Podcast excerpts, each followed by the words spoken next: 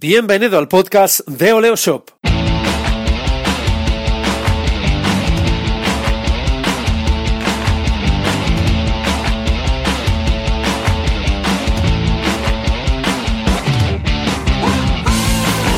Bienvenido al programa 36 de Oleo Shop Radio, nuestro canal de podcast semanal donde hablamos de e-commerce y marketing online. Soy Raymond Sastre y en los próximos minutos compartiremos contigo nuestra experiencia y nuestros conocimientos, así que, sin más dilación, hablemos de marketing online.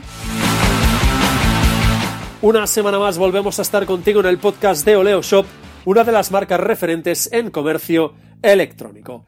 En el programa de esta semana comentaremos cómo implementar una estrategia de medios de comunicación para tu marca.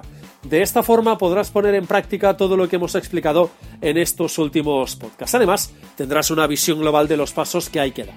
Para empezar, lo más importante es analizar la situación que tienes con tu tienda, ya sea online o física, para saber si te interesa una estrategia de medios. Por mi experiencia, jamás me he encontrado un solo cliente que no pudiera llevarla a cabo o no le fuera provechoso. Ya dijimos algunas de las ventajas de salir en los medios. Por ejemplo, primero, te das a conocer ante segmentos de clientes potenciales, ya sea de tu negocio o tus productos. Segundo, permite trabajar la marca y darle cuerpo con el objetivo de generar reputación y confianza en la mente del cliente. Tercero, también abre la oportunidad de conocer el perfil humano de la empresa, ya que los medios siempre pueden estar interesados en entrevistarte para saber más de la empresa, tus proyectos o simplemente declaraciones para incorporarlas a las noticias. O cuarto, con una buena estrategia te puedes posicionar como un referente en los medios de comunicación sobre tu temática. Y si la prensa, la radio, la televisión o los medios digitales te convierten en un líder, esa será también la imagen que verán o entenderán muchos de tus clientes potenciales. Y la pregunta que toca ahora es, ¿por dónde empiezo? Pues marcando objetivos. Es importante que sepas que una estrategia de medios cumple objetivos a corto y largo plazo. ¿Qué tipo de objetivos? Pues pongamos algunos ejemplos. Por ejemplo, el primero. Estás montando tu tienda offline y te interesa darte a conocer. Bien, puedes hacer una campaña de medios a corto plazo para intentar que la radio, la televisión, la prensa y las publicaciones locales hablen de ti. Pero para ello necesitarás darles gasolina con noticias. Luego hablaremos de ello, no te preocupes. En esta situación, segunda opción que tienes, también puedes organizar un evento e invitar a la prensa para intentar buscar un impacto en ellos. Esta también es una campaña a corto plazo. Tercera opción, por ejemplo, tienes experiencia o puedes aportar una innovación importante en tu negocio online. Resumiendo, llevas años en el sector o eres una especie de Steve Jobs. Lo que yo te recomendaría es que diseñaras una estrategia para darte a conocer como profesional, como experto, es decir, trabajar más la marca personal que la empresa, eh, pero sin olvidar la marca de empresa, por supuesto. Otro de los objetivos que te puedes marcar es tener buenas relaciones con los medios para combatir futuros casos de crisis. Piensa que los expertos en la materia dividen las empresas entre aquellas que han sufrido una crisis y aquellas que la tienen que sufrir. Así que imagínate el plan. Y también puedes dar a conocer nuevas líneas de negocio, etc. Puedes marcarte distintos objetivos. Así que lo primero es saber que tienes tiempo o dinero para iniciar una estrategia de medios y lo segundo es que te marques objetivos. Como es posible que no estés pensando en crear el nuevo Apple, Google o Nike, aunque todo es posible, vamos a centrarnos en objetivos realistas. Lo más lógico es que busques impactar en los medios para darte a conocer a ti y tus productos o servicios. Otro de los objetivos que puedes marcarte es intentar convertirte en referente en algunas categorías. Por ejemplo, si abres una tienda online especializada en chocolate, lo más probable es que entiendas del tema. Por lo tanto, puedes marcarte dos objetivos. El primero es buscar noticias sobre tu negocio para salir en los medios y darte a conocer. Y el segundo podría ser posicionarte como el experto en chocolate, ser el experto chocolatero. Eso podría abrirte las puertas a, por ejemplo, participar en programas o publicaciones especializadas en cocina o en secciones de medios más generalistas. También es cierto que dar el salto a un medio generalista como puede ser La Vanguardia o El País, por ejemplo, no es nada fácil. Vamos a continuar. Es genial que te hayas decidido a tener una estrategia de medios de comunicación que se complemente con la estrategia de comunicación global, porque le vas a sacar provecho. No obstante, salir en los medios no es fácil, lo sabemos. A ver, también es cierto que sí lo es si tienes suficiente dinero para pagar publicidad.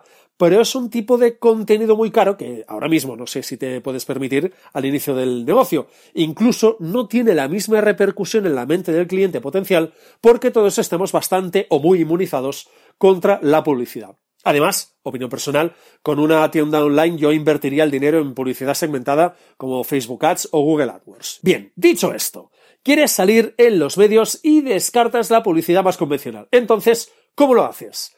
Pues buscando y encontrando noticias de tu tienda porque son el alimento de los periodistas y los medios de comunicación. Sin ellas estás perdido y con pocas o nulas opciones. Tampoco daremos ahora la clase de carrera de periodismo sobre qué es una noticia, pero intentaré explicártelo de forma muy sencilla. Es información novedosa, destacable y o importante de la empresa y que tiene interés para un público determinado. Te lo vuelvo a repetir por si no ha quedado claro. Es información novedosa, destacable y o importante de tu empresa, de tu marca y que tiene interés para un público determinado. Te pongo un ejemplo. Que abras tu tienda online no tendrá ningún interés para Televisión Española, La Vanguardia, El País o la cadena SER. Pero puede que sí lo tenga para los medios locales de tu ciudad. Nos ponemos en situación. Acabas de abrir un e-commerce sobre chocolate, ya que antes lo hemos mencionado. Hasta aquí nada de interés para los medios, lo siento. Pero resulta que eres de Orcajo de las Torres y es la primera tienda online de chocolates que abre un emprendedor de la ciudad. Por aquí ya podemos rascar algo de interés para la radio o la televisión local o el Orcajo de las Torres Times, que no sé si existe. Y si además de ser el primer negocio online de chocolates abierto por un emprendedor o emprendedora de Orcajo de las Torres, resulta que también eres el único que comercializa un producto muy concreto, pues es muy posible que tengas que reservar espacio en la agenda para atender a los periodistas. En el ejemplo tienes información de tu empresa que puede ser una novedad y además tiene interés o cierto interés para un determinado público. Te lo dije en el podcast anterior. Si no recuerdo mal, si en algún momento no lo ves claro, contrata los servicios de una agencia o de un freelance para que te ayuden. En muchas ocasiones serán periodistas que han dejado las redacciones, pero que tienen muy claro dónde detectar noticias de tu empresa. Bien, una vez has detectado una noticia y has entrado en la rueda, en el bucle de buscar, trabajar, enviar, buscar, trabajar, enviar. Es decir, buscas la información, la trabajas y luego la envías a los medios. Si te sirve para entenderlo mejor, los medios no dejan de ser espacios que emiten contenidos en distintos formatos. Es como escribir un post en Facebook, colgar una foto en Instagram o editar un vídeo para YouTube. De lo que se trata es que les ofrezcas contenido interesante para ocupar un espacio concreto en una página de un periódico o en una revista, en una web o minutos en televisión y en radio.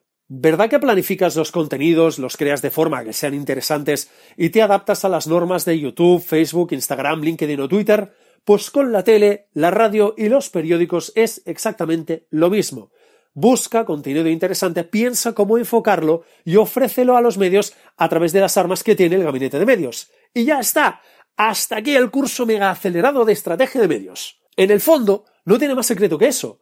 Marcar objetivos, buscar noticias que nos ayuden a cumplirlo y enviarlo a los medios. Eso sí, hay que tener en cuenta algunas cosas. Por ejemplo, primero, investiga un poco el medio antes de enviarle absolutamente nada para saber si realmente te interesa. Puede que vaya enfocado a un segmento que no quieres. Por ejemplo, vendes chocolate y buscas salir en una revista para diabéticos. A ver, puede que no sea la mejor combinación, a no ser que vendas uno específico para ellos. Por encima de todo, los medios están dominados por la actualidad informativa. Si hay un tema muy importante, este lo va a dominar todo. Eso significa que va a ocupar mucho espacio y va a dejar poco al resto. De la misma forma, puede que exista una novedad informativa que te ayude en tu negocio. Por ejemplo, que el ayuntamiento de tu ciudad organice una feria del dulce o la semana del chocolate. Eso te favorece, si evidentemente tienes una tienda online de chocolates, por ejemplo. Tercera, la actitud para que una estrategia de medios funcione es la paciencia y sobre todo la proactividad. No esperes que los medios vengan a buscarte, no lo van a hacer. Ve a buscarlos tú porque lo más probable es que no te conozcan, no van a saber de ti ni saben de ti, te tienes que dar a conocer. Cuarto, ligado con esta proactividad, es recomendable ser inteligente y no solo buscar información que tu empresa genere de forma orgánica, sino provocar esa noticia, por ejemplo, con eventos, presentación de productos para periodistas o envío del producto a los medios. Hay que ser proactivo, inteligente. Quinto, mantén siempre buenas relaciones personales con los periodistas. Son humanos y si les caes mal, no tendrán problemas en tacharte de la lista de expertos y buscarse a otros. Tienen donde escoger. No caigas mal, por favor. Buenas relaciones siempre. Sexto, es precisamente en los encuentros personales cuando puedes hablar con ellos, saber qué contenidos preparan y ofrecerte a colaborar con ellos. Poco a poco te vas a ir abriendo paso. Séptimo punto. Interésate por su trabajo aunque no tengas ninguna acción planificada con ese medio periodista. Esa es siempre una acción estratégica vital. Octavo punto. Planifica todas las acciones y ponlas en un calendario en base a tu estrategia y tus objetivos. Eso sí, ten la cintura suficiente para mover esas acciones si la situación lo requiere. Y último punto, prepárate siempre cualquier intervención que tengas que hacer ante los periodistas. Y cualquiera es cualquiera, dure un minuto, dure dos horas. Seguro que has oído muchas veces que la mejor improvisación es la que está ensayada, ¿verdad? Bien, pues es del todo cierto. Sé que es difícil, pero intenta no improvisar nada ante cualquier periodista, porque te pueden pillar con la guardia baja y que les des un titular que no te interesa para nada. Y acabamos aquí el 36 capítulo del podcast de Oleo Shop, un programa en el que te hemos hablado cómo preparar e implementar una estrategia de gabinete de medios. Antes de terminar, te recuerdo que tienes cientos de artículos, guías y ebooks totalmente gratis en nuestra página web, las www.oleoshop.com. Puedes escuchar el podcast de Oleoshop Radio en iBox, iTunes y también en SoundCloud, así que ya sabes, escríbenos tus valoraciones y déjanos algunas estrellitas. Y recuerda, suscríbete a nuestro podcast y a nuestra newsletter semanal la semana que viene más, Oleoshop Radio.